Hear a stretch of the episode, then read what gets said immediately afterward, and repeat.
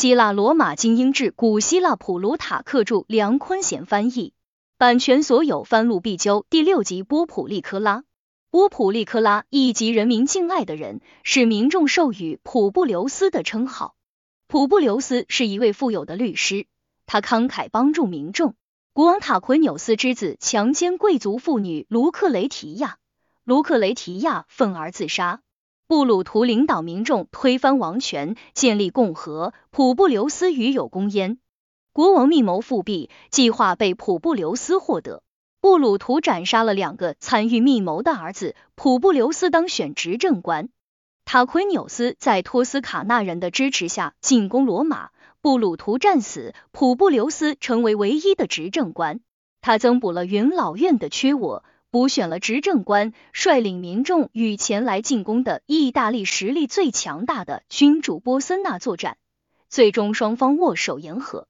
他利用萨宾人的分裂击败来犯的萨宾军队，他四度就任执政官，巩固了出生的共和国。梭伦的故事讲完了，我们将他与波普利科拉进行比较。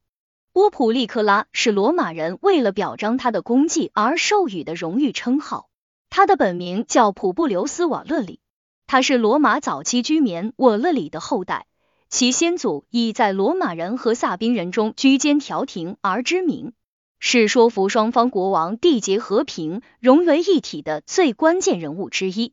普布留斯瓦勒里就来自这样的家族。据说，当罗马还在实行王政的时候，他就以雄辩和富有而著称。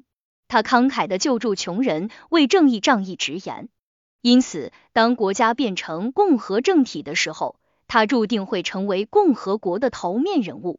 塔奎纽斯·苏佩布斯通过卑劣非法的手段攫取了王冠，但是他没有施行仁政，而是将王权变成实施暴政的工具，因而招来民众对他的憎恨。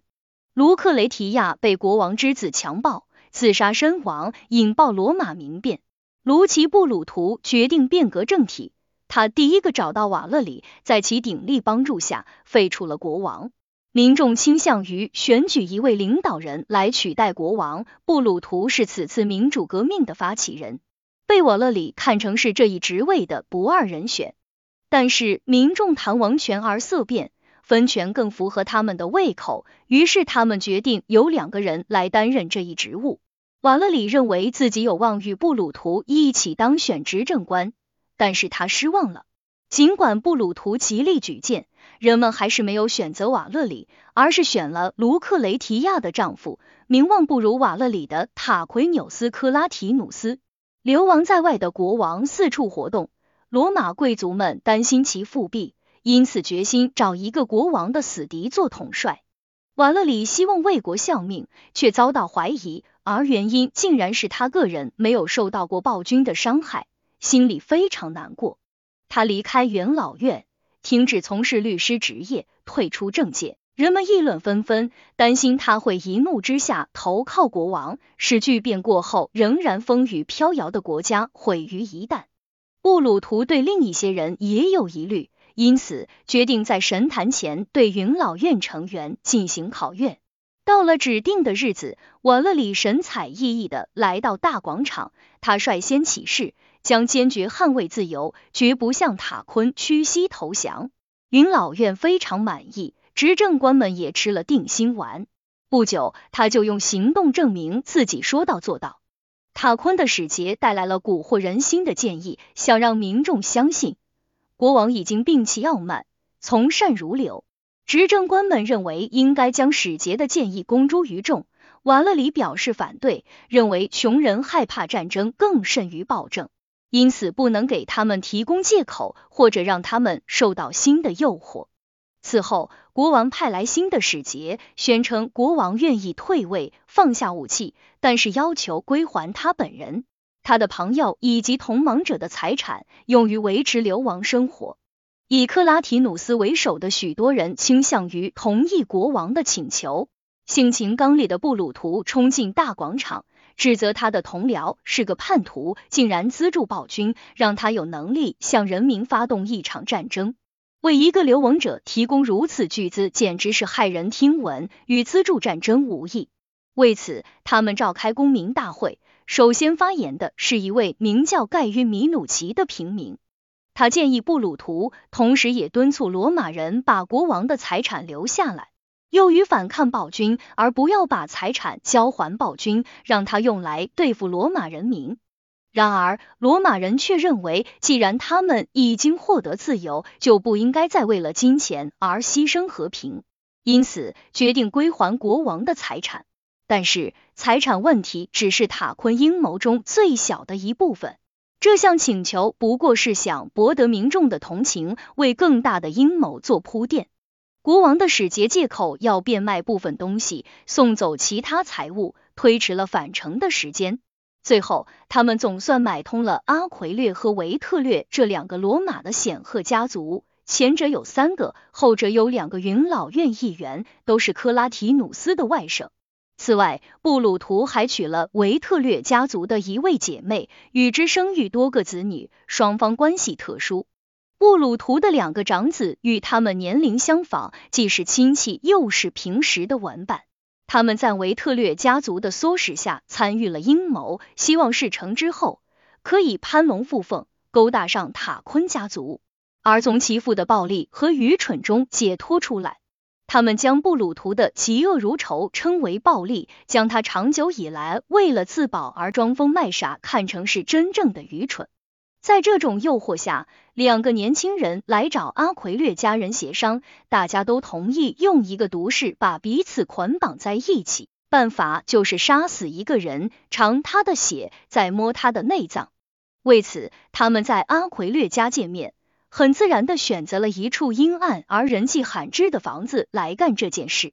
可是有不巧，一个名叫文迪奇的奴隶当时正躲在那里，他并不是有意来探听消息。而是碰巧在那里见到他们匆匆进来，脸色凝重。他害怕被发现，就藏在一只箱子后面，从那里可以看清他们的一举一动，听到他们的谈话。他们决定杀死两位执政官，并写信把计划告诉塔昆。他们把信交给国王的使节，这些人就住在阿奎略家，当时也在场。阴谋者离开后，文迪奇偷偷溜出那所房子。他不知道该如何处理这件事，因为无论是向布鲁图告发他的儿子，还是向克拉提努斯告发他的外甥，都是一件令人不寒而栗的事。事实也的确如此。兹事体大，他没有一个罗马平民可以托付，但是他又无法缄默不语，于是就跑去告诉瓦勒里。瓦勒里为人随和，是出了名的及时雨，对于穷苦人从来都是有求必应。文迪奇当着瓦勒里的妻子和他的兄弟马克的面，把事情经过原原版本向瓦勒里做了叙述。瓦勒里大惊失色，说什么也不放告密者走。他把文迪奇关在屋里，让妻子把住门，同时派他的兄弟包围营宫，控制国王的家丁，尽可能拿到那封信。他本人则带着身边的庄户、朋友和仆从前往阿奎略家。正巧阿奎略不在。他们破门而入，发现了放在使节房间里的信。此时，阿奎略一家匆忙返回，在门口大打出手，想夺回信件。另一方则顽强抵抗，用袍子捆住对手的脖子。经过一番搏斗，最后将其控制，带到大广场。相同的一幕也在王宫周围发生了，在那里，马克夺取了一些准备随物品运走的信件。逮住了所有能够找到的国王的人，把他们扭送大广场。执政官们平息了骚动后，瓦勒里命人将文迪奇带来。审判开始，信件被打开，叛徒们无话可说，大多数人无声的站着，神色忧伤。只有少数人出于对布鲁图的同情，提出将罪犯们流放。克拉提努斯流着眼泪，瓦勒里缄默不语，给了罪犯们一丝生的希望。但是布鲁图喊着他两个儿子的名字，说道：“你提图斯，你提贝里，你们对指控有什么要说的？”他连问三遍，他们都没有回答。他转过脸去，对护从们喊道：“剩下的就是你们的事了。”他们立即抓住两个年轻人，脱去他们的衣服，将他们被剪双手绑起来，用鞭子抽打。在场的人对这悲惨的一幕都目不忍睹，但是据说布鲁图头都不回，神色严峻，没有流露出一丝的怜悯。他冷冷的看着儿子们受刑，直到护从将他们按倒在地，用斧子砍下头颅，这才转身离开，把对其他人的审判交给同僚去处理。对于布鲁图的行为，有人颂扬备至，也有人痛加指责。要么他品格高贵，可以将悲伤置之度外；要么这一巨大的不幸已经让他感官麻木。他的做法既异乎常人，也非人力所能及，不是神圣就是野兽。不过，我们最好相信他的声望，而不是让我们在判断力上的弱点贬损他的功绩。因为在罗马人看来，布鲁图建立民主政体的功绩远比罗慕路创建罗马城要来的伟大。布鲁图离开后，面对眼前发生的一切，大广场上一时笼罩在震惊、恐怖和寂静之中。克拉提努斯态度温和，行动迟缓。阿奎略家族恢复了信心，要求给他们时间准备辩护，同时要求将他们的仆人完迪奇交还，脱离控诉人的庇护。执政官准备同意开始解散公民大会。但是瓦勒里拒绝交出文迪奇，他的人将文迪奇团团围住。叛徒们没有受到惩罚，他也不希望公民大会解散。最后，他们向阿奎略家族动手，并向布鲁图求援。他高声谴责克拉提努斯，说他迫使同僚杀死自己的孩子，却想放走叛徒和国家公敌，以便讨好几个女人。克拉提努斯大怒，命令将文迪奇带走。护从们穿过人群，准备抓人。所有试图保护完迪奇的人都受到他们的攻击。瓦勒里的朋友们带头抵抗。布鲁图在民众的呼唤下返回大广场。大家安静下来后，他告诉大家，他已经尽职，判了自己的儿子死刑，其余的事就交给公民投票决定。他说，让大家各抒己见，表达自己的愿望，但是已经无需多言。大家投票一致判处叛国者死刑，并立即斩首。克拉提努斯与国王的关系已经招来人们的怀疑。他的第二个名字塔奎纽斯也是讨厌听到国王名字的人感到厌恶。经过此次事件，他发现自己得罪了所有的人，于是卸任执政官职务，离开罗马。在新的补缺选举中，瓦勒里光荣当选，他的热忱终于得到公正的回报。他认为文迪奇有资格分享他的荣誉，于是让文迪奇成为罗马第一个解放奴，并授予他罗马公民权。他可以选择加入任何部落，在其中行使投票权。很久以后，阿皮为了争取民心，才给予其他解放奴同样的权利。这种完全解放，直到今天一直被称为完迪塔，就是因这个完迪奇而得名。此后。国王的财产被劫掠，文宫被摧毁。塔昆所有的马尔斯战神地中最宜人的部分被奉献给战神。时值收获季节，一捆捆谷物堆在地上，人们认为不能将这些谷物脱粒或者用于非神圣用途，因此这些谷物被运到河边，和砍下的树一起被投入水中。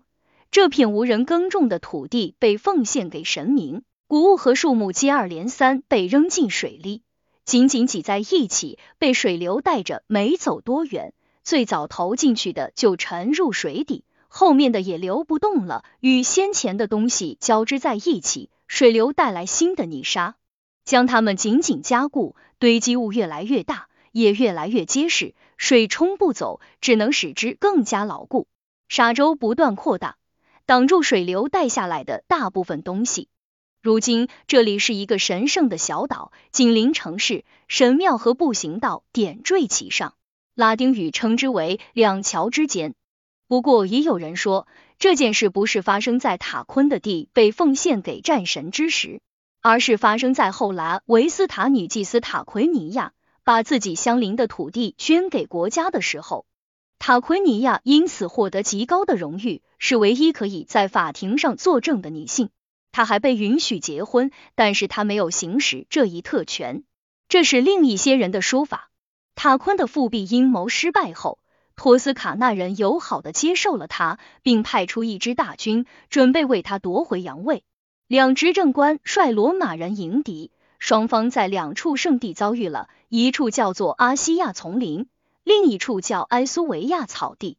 两军交战，塔昆之子阿伦斯和执政官布鲁图在战场上相遇。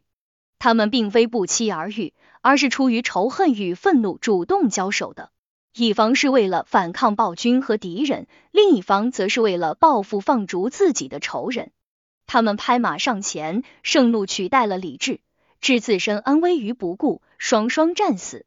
开场可怕，结局也没有好多少。双方互有杀伤，一场暴风雨来临，各自收兵。瓦勒里很迷惘，不知道当天的战果如何。他注意到自己的士兵看到阵亡同胞尸体时情绪沮丧，看到敌人的损失又欢欣鼓舞。显然，双方的损失是一样的。比起想象中敌人所遭受的损失，各方在目睹自己的阵亡者时，更容易相信自己一方战败而非获胜。夜幕降临，可以想象，只有到了这个时候，恶战才会停止，双方军队躺下休息。据说此时树林突然晃动起来，一个声音高叫着：“托斯卡纳比罗马多损失一个人。”很明显，这是来自神灵的声音。罗马人立即欢声雷动，托斯卡纳人则惊悚莫名，气盈夜遁，大步作鸟兽散。罗马人扑向留下来的托斯卡纳人，捕获了近五千名俘虏，并洗劫了营地。他们清点阵亡人数，发现托斯卡纳一方的战死者为一万一千三百人，仅仅比己方多出一人。这场战斗发生在二月的会日，瓦勒里举行凯旋式，成为第一位驾驷马战车进入罗马城的执政官。凯旋式场面宏大，赢得在场观众发自内心的赞许，没有人嫉妒，也没有人感到不快。否则，人们就不会在后来的岁月里争相效仿。他对同僚的尊崇同样获得民众的赞许。他在布鲁图的葬礼上发表演说，此举深受罗马人的喜爱和赞赏，更演变成一种习惯。每逢为伟大的公民举行葬礼的时候，罗马的头面人物都会发表演讲，颂扬其功绩。人们认为罗马的这一传统要早于希腊。但是演说家安娜西美尼却说，梭伦是葬礼演说的鼻祖。然而，瓦勒里的一些行为确实让民众感到不快和厌恶。他们视布鲁图为自由之父，布鲁图从未想过要单独执政，总是找他人做同僚。他们说，瓦勒里集所有权力于一身，怎么看都不像是布鲁图的继任者，倒更像是暴君塔昆的继承人。他虽然高调纪念布鲁图，但是他出门时有手持斧钺的卫兵开道，住宅比被他平掉的王宫更加富丽堂皇。他的所作所为显示，他不过是塔昆的效仿者。的确，他在维利亚的住宅外观雄伟，俯瞰大广场，下面的一举一动尽收眼底，那里很难上去。在远处看他从家里走下来，场面威武，堪比王室。瓦勒里表现出一个位高权重的政治家从善如流的品质。当朋友们把民众的不满告诉他时，他既不争辩，也不怨恨。当天夜里就找来工人，把自己的房子夷为平地。第二天一早，民众聚在一起，啧啧称奇，大家对他的宽广胸怀肃然起敬。又为这所豪宅因毫无根据的嫉妒而毁于一旦惋惜不已，仿佛那是一个被冤死的人。更为房子的主人，他们的执政官失去了栖身之所，不得不借宿于朋友的门下而伤感。他的朋友们接纳了他，直到民众为他建造的住宅竣工，他才搬走。新建的房子没有老房子气派，在他从前房子的所在地矗立起一座神庙。人们称之为维卡波塔。他决定改变政府与自己的可怕形象，使之变得更亲民。他把斧头从树棒中拿掉。当他走进公民大会场的时候，树棒要在民众面前垂下，以此来强烈彰显政府的民主性质。直到今天，执政官们依然保持这种做法，但他的这种低姿态只是一种手段，用来减少人们的嫉妒。而非贬损自己。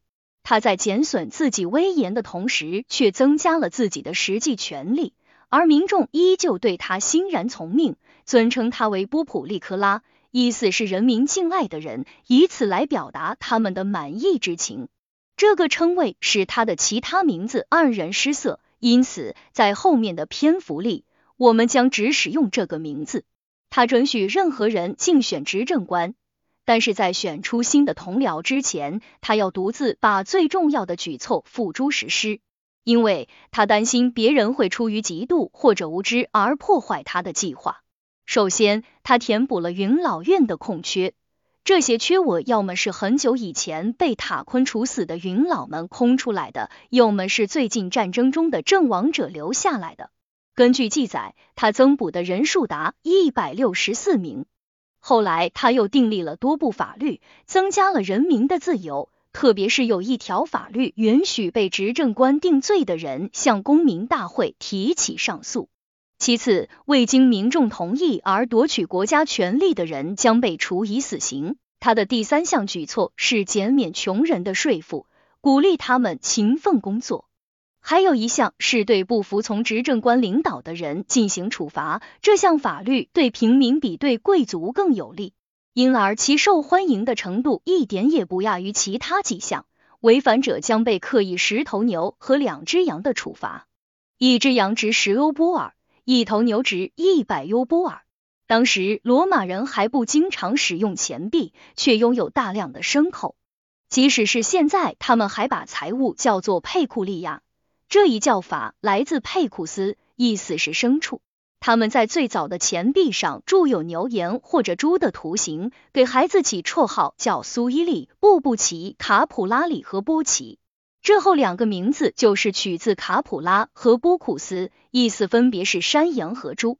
尽管他是一个温和节制的人，却对一项罪行规定了极其严厉的处罚。他使未经审判杀死图谋实施专制独裁的人成为合法行为，杀人者只要能够提出犯罪证据，就可以不受处罚。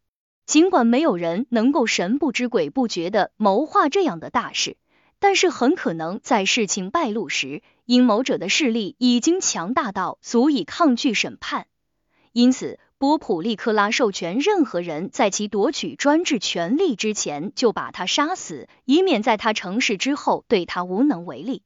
他在财政方面的法令也同样令人赞赏，公民必须捐出一部分财产作为战争费用。他本人不愿意插手这些公款的管理，也不允许他的朋友们参与，更不愿意将公帑存放在私宅里。因此，他指定农神庙作为国家的金库。由民众选举两位年轻人作为司库或者财政官，直到今天，他们的供赋还存放在那里。普布留斯维图里和马克米努奇是第一批司库，他们收取了一大笔钱，据估算达十三万欧波尔。孤儿和寡妇免捐。这些事务处理完毕后，他提名卢克雷提亚的父亲卢克雷提做他的同僚，排名在他之前。他把树棒交给卢克雷提，因为后者更年长。这种年长者的特权一直延续至今。但是没过几天，卢克雷提就去世了。马克霍拉提当选，担任执政官，直至这一年结束。塔昆在托斯卡纳为再次进攻罗马做准备。据说此时出现了一个明显的征兆：当塔昆还是国王的时候，卡皮托的朱庇特神庙尚未竣工。不知是听了神谕的指示，还是一时心血来潮，他决定在神庙顶部放置一辆陶制的马车。他把制作交给唯一城的托斯卡纳人，但是不久他就丢掉了王位。陶胎做好后被放进炉里烧制，但是这辆陶车不同于普通陶瓷，会在水分蒸发后收缩变小，而是膨胀变大，烧好变硬后，即便是拆掉了炉顶和炉壁。把它搬出来也费了不少力气。占卜者认为这是拥有者将获得成功与权力的兆头。托斯卡纳人拒绝将陶车交给前来索取的罗马人，说陶车属于塔昆，而不是那些将它放逐的人。几天后，托斯卡纳人举行赛车会，在一些例行的表演和仪式之后，赛车手头戴花冠，静静的驾着获胜的马车离开赛场。不知是受上天指使，还是纯属偶然，马突人无故受惊，拉着赛车手直奔罗马。赛车手不管是拉紧马缰，还是大声吆喝，都无济于事。马车一路狂奔，直抵卡皮托。赛车手在拉图美纳门被甩了下来。此事在唯一人中引起惊奇和恐慌。他们终于同意将逃车交给罗马人。达马拉托之子塔昆在萨宾战争期间发誓要建一座卡皮托的朱庇特神庙。他的儿子或者孙子塔奎纽斯苏佩布斯建造了神庙。却没能献给神明，就在神庙竣工之前失去了王国。如今神庙已经建成并装修完毕，波普利科拉很想主持这个奉献仪式。他在立法中的睿智以及在战争中的表现，使得他有资格获得这份殊荣。但贵族们却对此妒火中烧，他们无论如何不想再让他获得这份荣誉。因此，敦促霍拉提趁波普利克拉忙于打仗的时候，争取这个机会，云老院投票支持霍拉提，并护送他到卡皮托，仿佛如果波普利克拉在场，这件事就会做不成似的。但野人说，波普利克拉是因为抽到签，迫不得已才去打仗的。另一位执政官则抽到了主持奉献仪式，仪式上发生的事似乎给了这种推测一定的根据。九月望日，即雅典历二月的月盈之日，民众汇聚卡皮托肃静之后，霍拉提主持完其他仪式。根据传统，手扶着门开口宣布奉献神庙。波普利克拉的兄弟马克事先已经有意抢占了一个靠门的位置，此时瞅准机会喊了一句：“喂，执政官，你的儿子死在军营里了！”在场听到的人都印象深刻。但是这并没有使霍拉提感到不安，他只是回了一句：“随你把死人扔到哪里，我不伤心。”接着完成奉献仪式。消息是马克编造的，目的是干扰霍拉提履行职责，却恰好证明霍拉提是一个自制力极强的人。也许他一眼就看穿对方的把戏，亦或他信以为真却不为所动。同样的命运也发生在第二座神庙的落成上。如前所述，第一座由塔昆所建，而由霍拉提献给神明，这座神庙焚毁于内战；第二座由苏拉所建，但是他在生前未及奉献，而把这一荣誉留给了卡图鲁斯，这座神庙毁于维特略叛乱。一直好运随身的维斯巴先建了第三座，并且活着看到其落成。但是没有活着看到其再次被毁，他幸运的在神庙被毁之前离世，与苏拉死于落成之前形成了反差。维斯巴先一死，神庙就被大火吞噬。第四座神庙至今犹存，由多米提安建造和奉献。据说塔昆在神庙的地基上就花掉四万磅白银，放到今天，就连罗马最富有的平民也承担不起为神庙镀金的费用。这笔费用高达一万二千塔兰顿。神庙的柱子是用彭特利科斯大理石雕凿而成的，长度与厚度搭配适中，令人赏心悦目。我在雅典看到过这些柱子，但是运到罗马后，他们又重新雕凿曝光，光泽度是上去了，柱子却变细了，损害了匀称性，可谓得不偿失。要是有人对卡皮托神庙的巨额花费少见多怪的话，那么就请他到多米提安的宫殿、大厅、浴室或者他的妃子们的卧室去看看吧。他一定会将艾皮卡莫斯关于挥霍浪费的评论用到多米提安身上，看似乐善好施，实为挥霍取乐。他还会说，多米提安既非虔诚，也不高尚。就像米达斯有将一切变为金子或者石头的渴望那样，多米提安对大兴土木有一种病态的爱好。此事就谈到这里。塔昆在与布鲁图的战争中失去了儿子，之后逃到克卢西汪，向拉斯波森纳起源。拉斯波森纳是当时意大利实力最强的君主之一，为人慷慨大方。他答应援助塔昆，并立即派人到罗马。命令罗马人接受塔昆作为他们的国王，在遭到拒绝后，他向罗马人宣战。在告知对方他将在何时何地发动进攻后，率领一支大军向罗马挺进。波普利科拉在缺席的情况下再度当选执政官，他的同僚是提图斯·卢克雷提。他返回罗马，为了显示自己比波森纳更有斗志，他在波森纳的眼皮底下建起了西格留里亚城。他花费巨资修筑城墙，向那里派出七百名移民，对战争不以为意。不过，波森纳对该城发起了凌厉的攻势，迫使守城的人退回罗马。眼看敌人也要跟着他们一起冲进罗马城，波普利克拉杀出城门，阻止了敌人。双方在台伯河畔交战，敌人人多势众，他受了重伤，被抬出战场。卢克雷提也遭遇了同样的命运，罗马人陷入绝境，退入城中以保安全。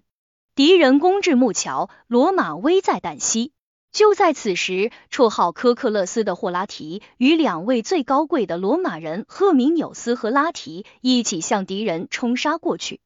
霍拉提因在战争中失去一只眼睛而得到这一绰号，也有人说这是因为他鼻子扁平。双眼中间没有东西隔开，看起来像是一只眼。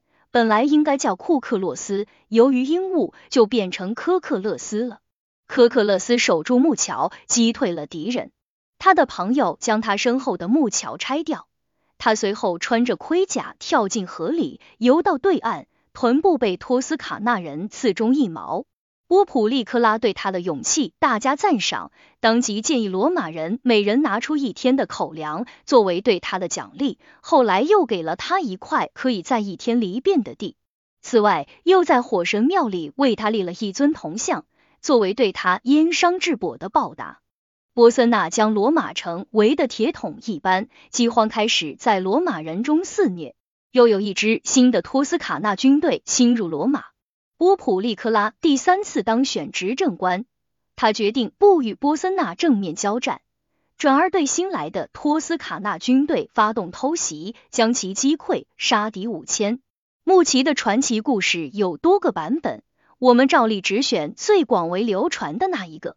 他是一个多面手，但最擅长的是战争。他决定杀死波森纳。于是打扮的像个托斯卡纳人，说着托斯卡纳语，来到波森纳的军营。他凑近国王和众贵族们的座位，但不能确定哪一位是国王，又不敢问，便抽出剑来，刺向一位在他看来长得最像国王的人。穆奇当场被抓。审讯中，有人端来一盆用于献祭的火。穆奇将他的右手插入熊熊燃烧的火中，两眼毫无畏惧的盯着波森纳。波森纳欣赏他的勇敢，把他放了，还把剑还给了他。穆奇左手接过剑，由此得到了斯盖沃拉，也就是左撇子的绰号。穆奇说：“我战胜了对波森纳的恐惧，却被他的慷慨击败了。感激让我说出惩罚无法逼出来的秘密。”他告诉波森纳。有三百个罗马人怀着相同的决心，正潜伏在他的营盘周围，只等待一个合适的机会。他经过抽签，被派来执行刺杀任务。尽管失败了，但是他并不遗憾，因为这样一个勇敢而高贵的人，更应该成为罗马人的朋友，而不是敌人。波森纳相信了他的话，表达了讲和的意愿。我相信那不是因为他害怕那三百个罗马人。而是因为他欣赏罗马人的勇敢。一般的学者都称呼此人为穆奇斯盖沃拉，但是桑顿之子阿特诺多罗在其献给凯撒奥古斯都的姐姐沃大维亚的书中断言，他又叫波斯都穆斯。波普利克拉并不觉得波森纳有多危险，但是认为与之结盟对罗马更有好处。他把和塔昆的纠纷交给波森纳裁决，多方证明塔昆是世界上最坏的人。被剥夺王权并不冤枉，但是塔昆高傲的答复，他不承认任何人的裁决，更别说是已经背信弃义的波森纳。波森纳对塔昆的回答十分厌恶，对其事业的正当性也产生了怀疑。他的儿子安伦斯也真诚的替罗马人求情，因此波森纳与罗马人缔结合约。罗马人归还所侵占的托斯卡纳人的土地，交还所有战俘，并接回逃兵。为保障和平的实现，罗马人交出十名贵族的儿子和同样数量的女儿作为人质，其中就有波普利克拉的女儿瓦勒里亚。获得这些保证以后，波森纳停止一切敌对行动。那些年轻女郎下河洗澡，在他们下水的地方，河岸弯曲成月牙形，水流更加平稳舒缓。他们一看周围无人，便不顾一切，互相鼓励着游过对岸。据说他们中有一个叫克罗利亚的女孩骑马过河，劝说其他女孩子已游过去。他们平安回来，出现在波普利科拉面前。他既没有表扬他们，也不赞成他们的举动，而是担心他会因此显得不如波森纳忠诚。这些女孩子们的大胆举动将陷罗马人于不义，因此他把他们抓了起来，送还波森纳。但是。塔昆的人已经得到消息，在另一边重兵伏击护送女孩的人。正当双方短兵相接之际，波普利克拉的女儿瓦勒里亚冲过敌阵，在三个仆人的帮助下逃走了，其他人则陷入敌人的包围之中，情况危急。这时，波森纳之子阿尔伦斯得到消息，赶来救援，打跑敌人，救出了罗马人。波森纳一见女孩子们回来，并问谁是此次事件的主谋。当得知是克罗利亚时，他慈祥的看着他，满脸笑容。他命令牵过来一匹马，送给他作为礼物。马身上配有豪华鞍饰。这件事被那些认为只有克罗利亚一人骑马过河的人拿来作为证据，反对者则认为这是托斯卡纳人对他勇敢行为的表彰。然而，在通往帕拉提翁的圣道上，矗立着一尊少女骑马的雕像。有人说骑马者是克罗利亚，也有人说是瓦勒里亚。就这样，波森纳与罗马人握手言和。他让他们再次见识了他的慷慨大方，命令士兵们只带着武器离开，把装满谷物和其他物资的帐篷留下，作为送给罗马人的礼物。自那时起，一直到现在。每当拍卖物品时，罗马人都要先喊一声波森纳，以此永远铭记他的善举。在元老院的旁边，还曾经矗立着一尊他的雕像，做工古朴平实。此后，萨宾人入侵罗马，波普利克拉的兄弟马克瓦勒里与波斯都米图伯图斯当选执政官。马克在波普利克拉的指挥和直接帮助下。取得了两场重大胜利，在第二场战斗中，杀死了一万三千名萨宾人，己方无一损失。除凯旋式的荣誉外，民众还用公款在帕拉提翁为他建造了一座房子。一般人家房子的房门都是朝里开，这座房子的房门却朝外开。罗马人为他让路，以此表示永远铭记他的功绩。据说过去希腊人的门也都是朝外开的，在他们的戏剧中可以看到这一现象。那些从门里往外走的人，要先弄出一点动静，通知外面过路或者站在门边的人，以免开门时惊扰了街上的人。一年，波普利科拉第四次当选执政官，萨宾人和拉丁人联手向罗马人发出战争威胁。祸不单行，孕妇普遍早产，没有一个孩子是准时出生的。罗马城笼罩在一片迷信的恐慌之中。波普利克拉在请教西布拉圣书后，向冥王献祭，又根据阿波罗神谕的指示重开运动会，先利用神明恢复民众的信心，再准备对付来自人的威胁。一边在准备盛会，另一边正磨刀霍霍。在萨宾人中有位名叫阿皮克劳苏斯的人，此人饶有资财且身强体壮，但最重要的是他品格高尚，雄辩滔滔。伟人的命运总是相似的，他也逃不脱别人的嫉妒。他反对战争，这使得他看起来像是在维护罗马人的利益。人们认为他这样做的目的是攫取专制权力。他发现民众对这些说法深信不疑，自己已经成为军队和战争贩子们的眼中钉。他不敢接受审判，于是，在众多朋友和同党的帮助下，在萨宾人中发动了一场骚乱，从而推迟了与罗马人的战争。波普利克拉认为，只了解骚乱的原因是不够的，还应该火上浇油。他派人告诉克劳苏斯。说他是一个优秀正直的人，相信不管他受了多大的委屈，也不会报复自己的同胞。因此，如果他愿意为自身的安全离开他的敌人，前往罗马，无论在私下还是公开场合，他都将受到与其品德和罗马的尊严相匹配的接待。阿皮权衡利弊，和朋友们反复商量，认为那是他所能选择的最好出路。他们又联络了其他人，带着五千个家庭。连同他们的妻儿老小来到罗马，他们全都是萨宾人中最安分守己的人。乌普利克拉得知他们到来，竭诚款待了他们，并立即授予他们罗马公民权，分给每个人阿尼尔河边的土地两亩，克劳苏斯独得二十五亩，还被授予元老院席位。